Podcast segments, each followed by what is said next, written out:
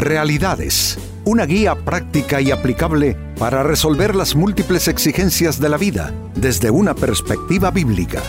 Con nosotros, René Peñalba.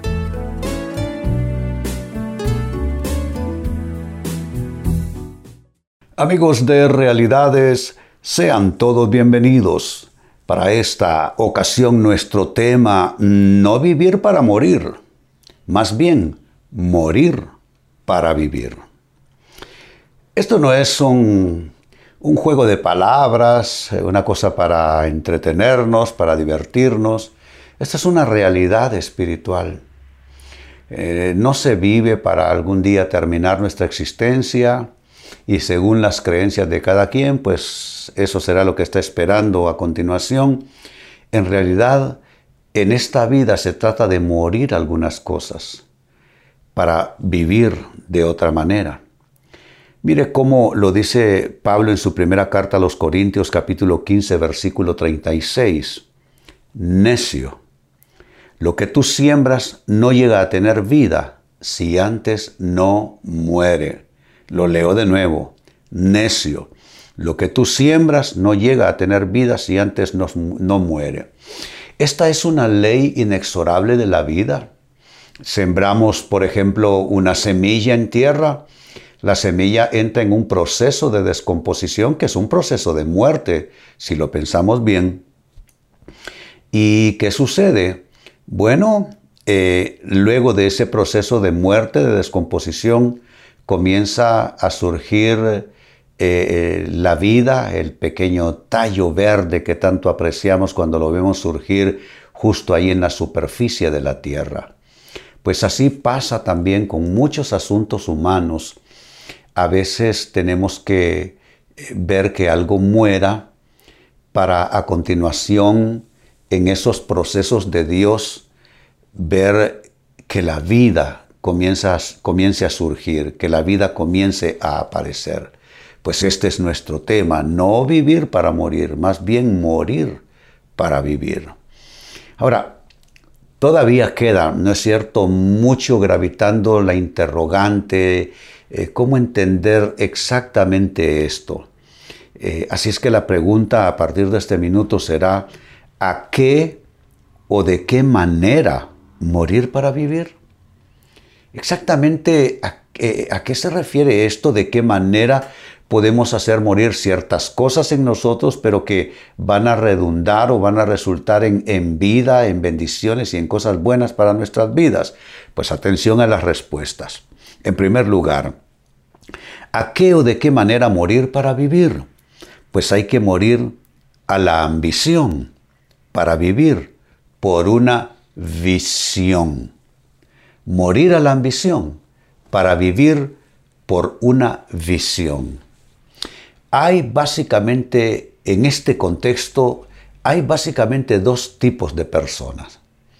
Las personas que se mueven por ambición y por ambición son capaces de hacer daño a, a quien se les ponga por enfrente y de pisotear hasta lo más sagrado. Lo hacen por ambición hay ambiciones de todo tipo, en todos los ámbitos, hay ambiciones eh, políticas, hay ambiciones materiales, financieras, hay ambiciones profesionales, etcétera, etcétera. Y sí es común ver gente con conductas retorcidas, básicamente llevados, impelidos por su ambición. Son personas cuyas eh, estrategias y artimañas de vida son esencialmente malas. Entonces, eh, ese es un tipo de persona, pero hay otro tipo de persona que no es movida por la ambición, sino por una visión de la vida. Y es completamente distinto. Y aunque fonéticamente ambición y visión se tornan muy parecidas, lo cierto es que la distancia es abismal.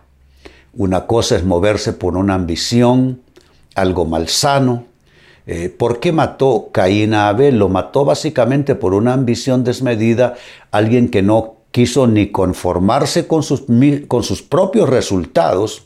No es que nadie le quitó nada, no quiso conformarse con sus propios resultados y la ambición también lo llevó a envidiar el éxito de su hermano Abel, porque el problema con la persona ambiciosa es que cuando no logra sus objetivos, cuando no logra alcanzar lo que quiere, entonces sus enemigos por seguro serán los que sí lo alcanzaron, los que sí tuvieron éxito, los que sí salieron adelante.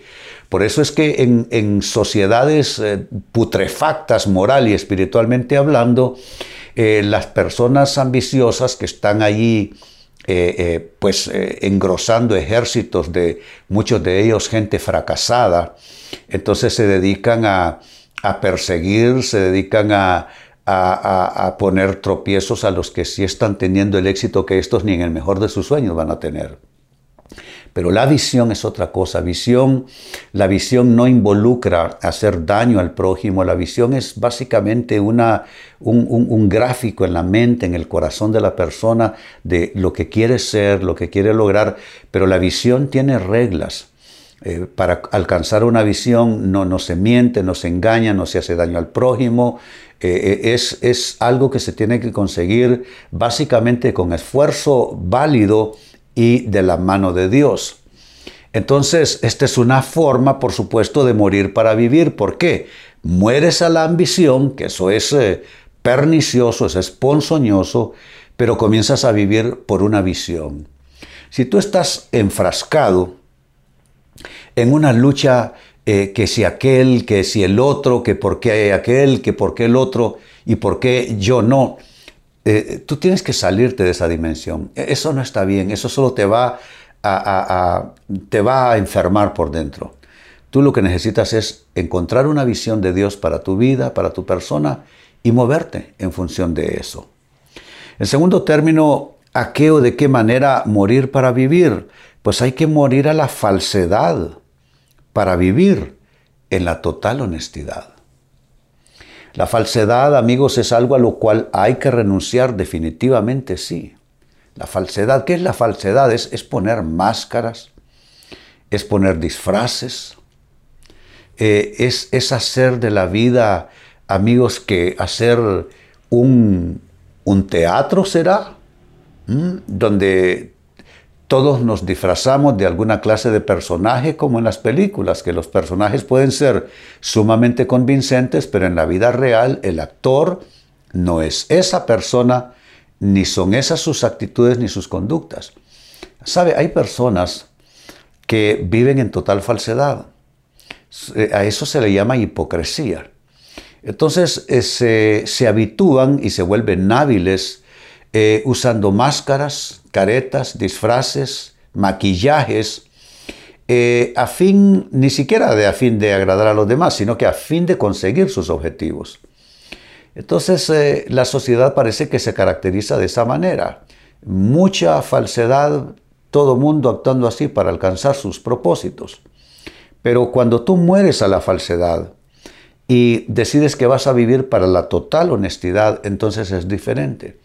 Entonces tú no es que eres perfecto, no es esa la idea ni el concepto, pero aunque no eres perfecto, tú lo que haces es que, pues, eh, vives de una manera transparente, no sientes la necesidad de maquillar tu conducta, tu persona, de disfrazarte, sino que, pues, eres lo que eres.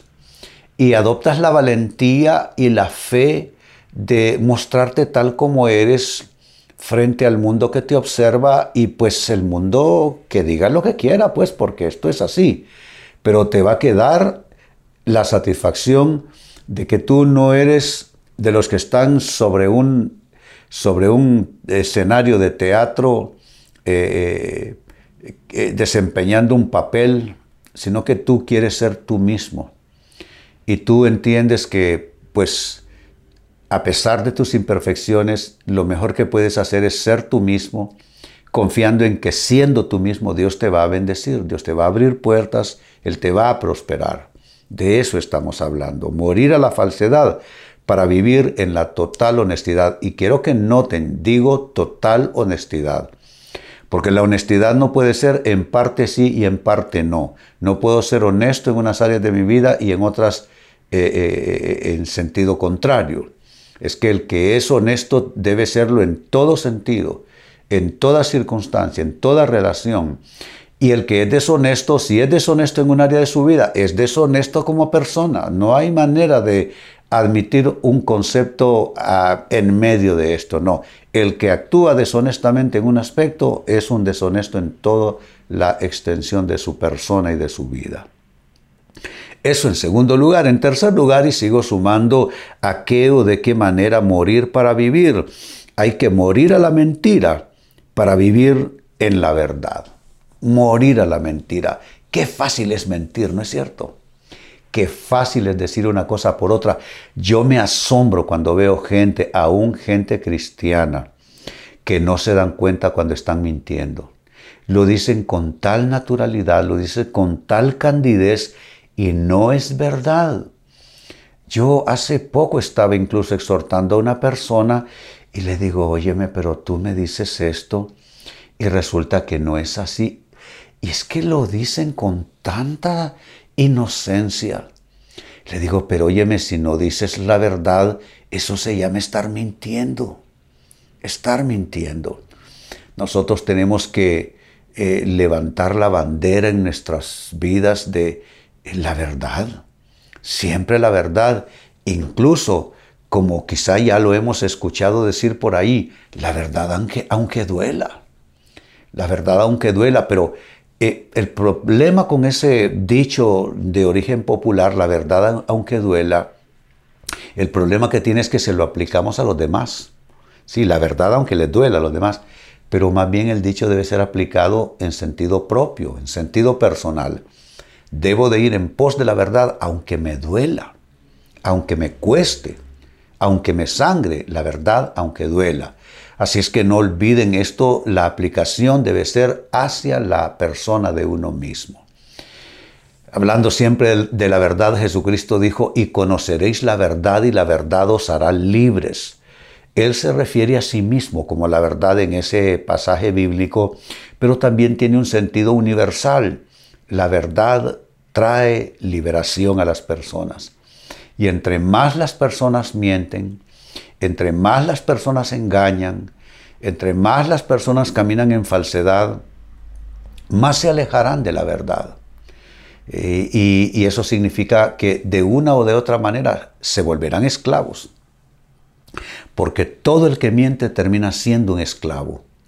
Y todo el que dice la verdad, no importa cuántas eh, eh, adversidades se enfrenten, no importa cuántas tribulaciones le toque vivir, la persona que vive en razón de la verdad, esta persona será liberada. Será cosa de tiempo de ver una liberación total en su vida. El mentiroso, pues el mentiroso es pasto para el fuego, según la Biblia. San Pablo hizo una lista y dijo que estos no heredarán el reino de Dios y en esa lista incluyó los mentirosos la persona que miente y, les digo algo más, no hay tal cosa como mentiras blancas. No hay tal cosa como mentiras inocentes, que hay gente que se, se quiere disculpar con eso. No, es una mentira de esas que no le hacen daño a nadie, te hace daño a ti mismo, a ti misma. Eh, los mentirosos no heredarán el reino de Dios, así es que la verdad, aunque duela, tenemos que abrazarnos a la verdad y al costo que sea vivir en y por la verdad. Y número cuatro, con lo que voy concluyendo, ¿a qué o de qué manera morir para vivir? Hay que morir a la mezquindad para vivir en generosidad. La generosidad también es una, es una, una cualidad que eh, eh, Dios aprecia enormemente de parte de nosotros los humanos. La persona generosa, dice la Biblia, será prosperada. Eh, pero la persona mezquina, entiéndase por eso una persona a la cual no se le cae, pero ni una cáscara de naranja para ayudar a su prójimo. La persona mezquina que vive solamente para sí misma, lo que hará es crear un círculo donde quedará en encierro esa persona, perderá bendición. Así es que nosotros tenemos la opción de decidir que vamos a morir algunas cosas para vivir y pues morir a la mezquindad e, es algo en lo cual todos debemos morir porque creo que todos tenemos algo de mezquindad, absolutamente todos, desde el más santo hasta, el, hasta la persona más vil, todos, Todos eh, tenemos cierta mezquindad. Mezquindad es solo pensar en uno mismo, solo interesarse en uno mismo, que solo me interesa lo que a mí me gusta, lo que me agrada, lo que me duele, lo que me entristece y los demás salen sobrando.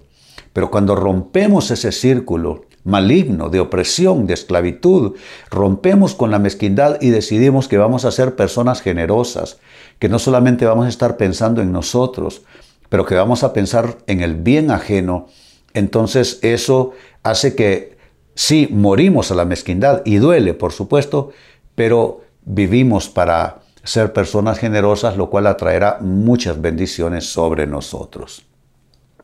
Vuelvo al texto bíblico de inicio, primero a los Corintios capítulo 15, versículo 36.